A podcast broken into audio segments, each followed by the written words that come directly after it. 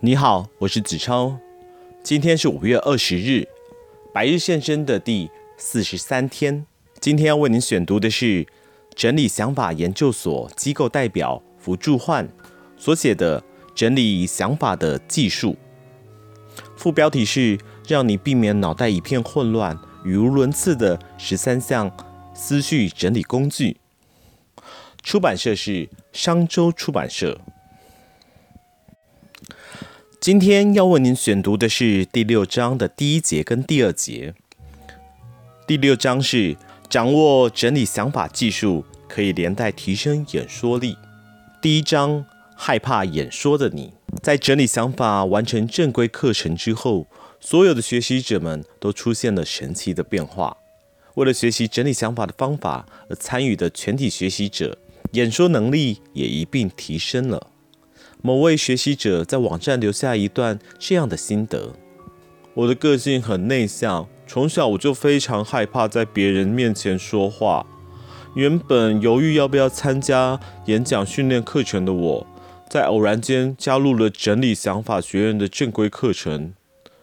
明明我学习的是整理想法的技术，但令我惊讶的是，演说能力也同时进步了。为什么会发生这样的事呢？事实上，这个结果并不令我惊讶，因为想法和言语息息相关。一旦善于整理想法，演说能力也自然的就会获得提升。漫无边际的思考，言语就漫无边际；而以逻辑性思考，言语就具有逻辑性。演说能力根据如何准备而具有显著性的差异。然而，可惜的是，大多数的演说讲师在授课时着重于非语言沟通，而非整理想法，过分强调语调和手势等非语言的沟通，而忽视对内容同整想法的重要性。原因是什么呢？那就是对于麦拉宾法则的误解。麦拉宾法则是美国 UCLA 大学心理学教授艾伯特·麦拉宾在著作《Silent Message》中说明非语言沟通的重要性所提出来的。具体来说，麦拉宾法则是针对当一个人说话的内容、语调、手势和肢体不一致的时候，人们会做出何种反应进行研究所得到的数值。根据研究结果，不免令人怀疑，对演说来说，内容是否几乎不重要？事实上，许多的演讲课程都强调内容并不重要，或认为非语言沟通比内容更重要。这是因为根据麦拉宾法则的数值当中，内容只占了百分之七。很明显的，这是一种误解。麦拉宾教授曾经表示，人们误解了我的研究，言语的传达力不可能只占了百分之七。这份研究是在称为沟通的范围内完成的。数值并不能套用在演说领域。即使如此，人们仍然以麦拉宾法则为论证，实施以非语言沟通为导向的演讲教育，因为认为这个法则能够成为强调非语言沟通重要性的佐证。但这是个误会。演说的内容怎么会不重要呢？必须要好好的整理想法，才能够好好的演说。第二节，演说前需要整理想法的理由。演说之前必须整理想法，因为在整理想法的过程中，演说的内容会变得更为明确。接下来我将说明演说需要整理想法的三种理由。第一点，演说是公开的谈话。首先，演说并非私人聊天，而是公开的谈话。演说不是日常生活的对话，日常对话是以私人主题对少数人们谈话的行为，空间和时间没有限制，因此可以自由的聊天。相反的，演说不是对于少数，而是对多数人们以公开主题谈话的行为，责任度高，时间和空间也受到限制，因此必须要事先准备。站在大众面前演说，并不是一件容易的事。如果没有整理想法，像日常会话一样即兴式的说话，很容易说出漫无边际的内容，或者是说错话。认为自己天生具有口才，凭借着这份信心，在毫无准备的情况下上台却出糗。这种情形也屡见不鲜。演说绝不是一场玩笑，透过演说能够赢得听众的信任和信念，进而改变人们的行为。因此，必须有斟酌想法和整理思绪的时间。第二个理由为，演说是具有目的性的谈话。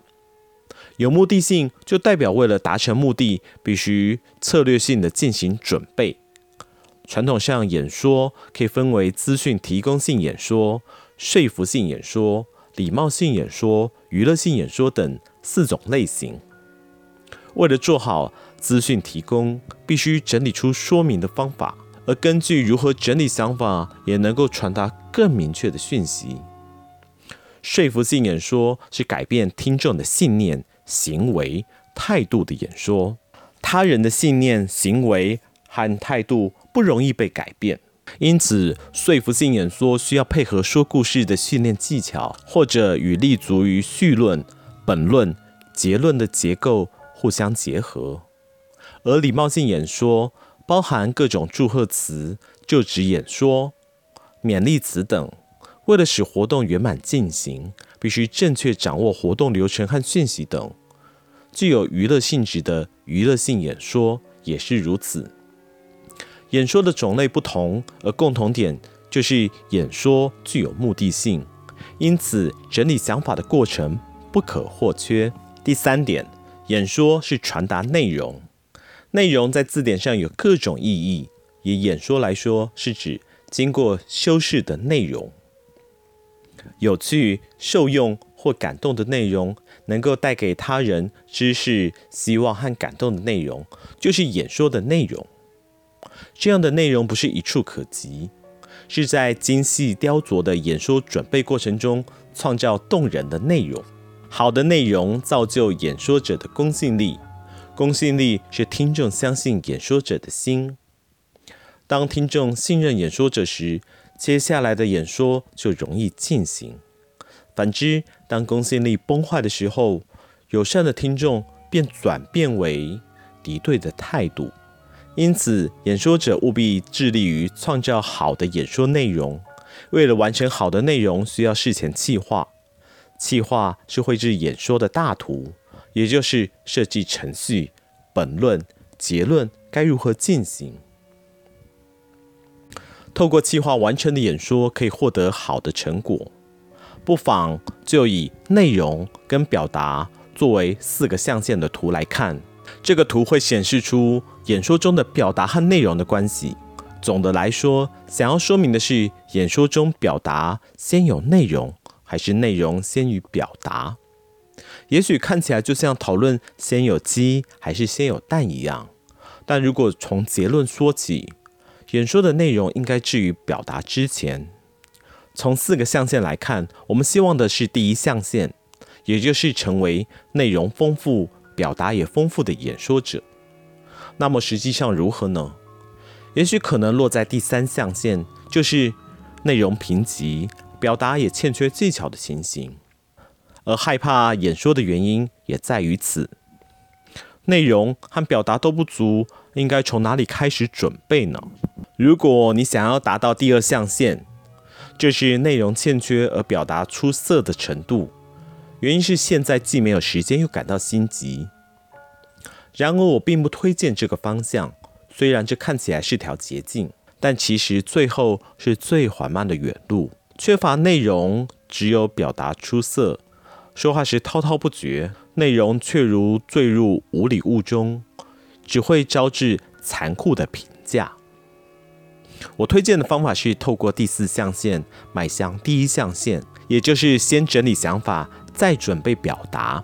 第四象限是表达上多少显得不足，但内容丰富的演说。